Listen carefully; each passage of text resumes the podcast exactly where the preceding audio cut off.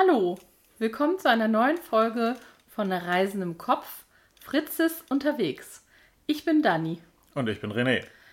Ja, und wir wollen heute mal wieder über ein neues Foto mit euch sprechen. Ihr kennt das ja schon. Wir haben schon sechs Folgen aufgenommen. Heute ist die Nummer sieben.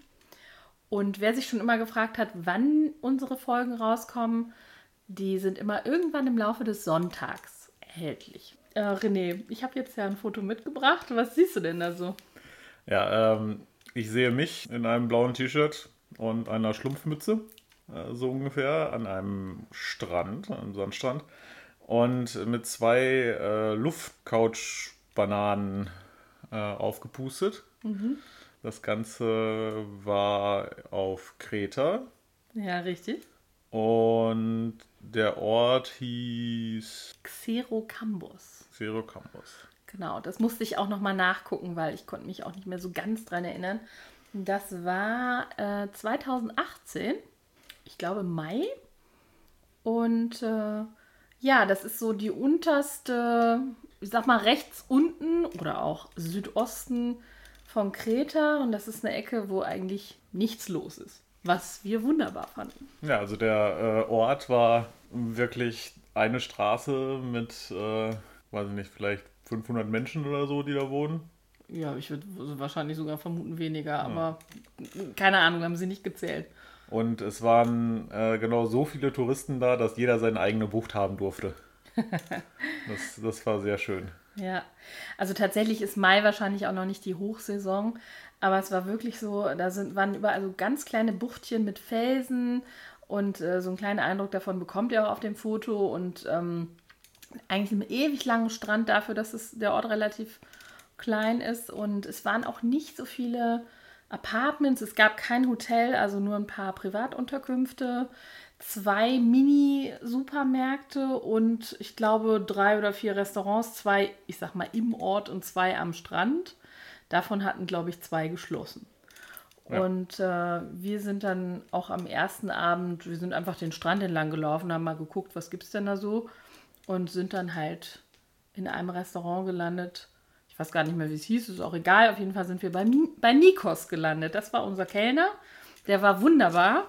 Mit dem habe ich auch noch eine ganz lustige Episode gehabt. Weißt du das noch? Ja, du hast den Premierminister, den Toten, äh, zum Essen bestellt. Ja, jetzt hast du schon verraten. Es war auf jeden Fall sehr lustig, weil Nikos sich also bei uns vorstellte. Ähm, ich glaube, ich hatte ihn angesprochen, weil die eine ganz schlimme Google-Bewertung hatten und er hatte dann darauf geantwortet, so nach dem Motto, ich arbeite hier schon ewig und was ist denn das für eine Unverschämtheit und so. Also er hatte irgendwie einfach, aber zu Recht geantwortet und den quasi so ein bisschen zurechtgewiesen und naja, und dann hatte ich so gesagt, ja, da war ja sowas auf Google und er so, ja, das war ich.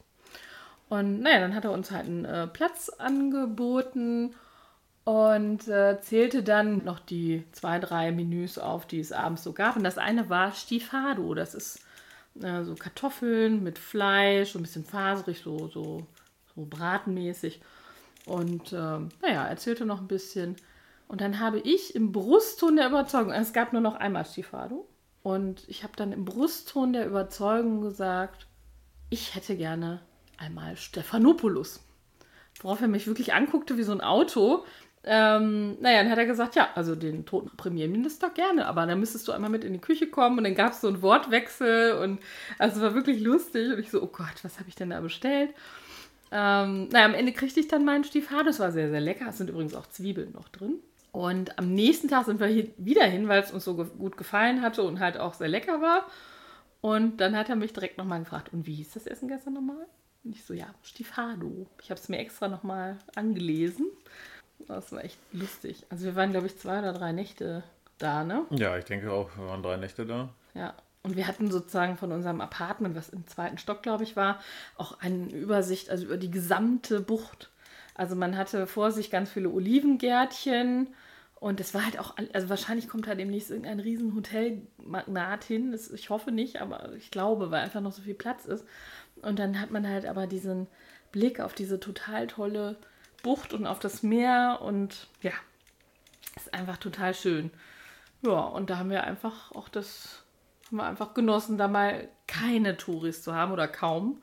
Also höchstens drei noch neben uns. Ja. Weil wir tatsächlich auf einer Reise um ganz Kreta herum waren.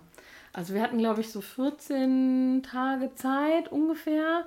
Das vorher ähm, ausgerechnet, wie lange man da so fahren muss und dass man natürlich, weil man ja nun mal, da gibt es ja keine Autobahnen auf Kreta, also es gibt eine Schnellstraße von, also von oben, naja, Ost nach West oder andersrum. Und das war's. Und ansonsten gibt es halt, naja, Landstraßen oder noch kleiner und sehr kurvig auch äh, oft. Und dann hatten wir uns halt ausgerechnet, wie wir das machen und dass wir zwischendurch auch mal eine Nacht einlegen müssen und so und dass wir halt an den schönen Orten, also vermeintlich schönen Orten, weil wir wussten es ja noch nicht, ähm, dass wir dann da immer so zwei oder drei Nächte bleiben. Und so hatten wir das auch gemacht. Wir waren in, wo, wie, wo waren wir nochmal gestartet? Ähm, das weiß ich schon gar nicht mehr. Chania, ne? Also es gibt zwei große Flughäfen, Chania und Heraklion. Und wir sind, glaube ich, in, Herak in, in, Wir sind in Chania Chania gelandet und dann sind wir, ich glaube, relativ bald äh, an so einem Binnensee Ah ja. ähm, irgendwie in, einem, in einer Unterkunft gewesen. Ja, genau. Das war da nicht weit weg. Also das war dann sozusagen östlich. Dann, da waren wir dann auch zwei Nächte. Wir hatten irgendwie einen Pool und dann halt einen See in der Nähe, wo man halt mal hinlaufen konnte. Und ja, das war jetzt nicht so spektakulär, aber für den Anfang ganz nett. Dann sind wir weitergefahren und dann sind wir da eigentlich dann schon in diesem Sissi gelandet oder waren wir zwischendurch noch irgendwo? Ich glaube nicht, ne? Nee, ich glaube, das nächste war Sissi. Ja. Das ist eine, eine Geschichte für sich. Genau. Ähm, vielleicht können wir das ganz kurz erzählen. Ähm, und zwar habe ich dort einen Heiratsantrag von René bekommen und es lief alles ein bisschen anders, als wir uns das vorgestellt hatten. Oder er, ich wusste es ja nicht. Und dieses Hotel war aber total schrecklich, weil René hatte sich halt vorgestellt, das ist schön romantisch und ein modernes Hotel und wunderbar. Und es war nicht so toll. Aber naja, der Ort war auch echt ein bisschen ab vom Schuss, was ja auch unser Ding ist, aber halt doch zu Touri-mäßig und ja, es war einfach nicht so gut. Aber es war auch eigentlich nur für einen Zwischenstopp. Und danach sind wir nach Wei weitergefahren, ne?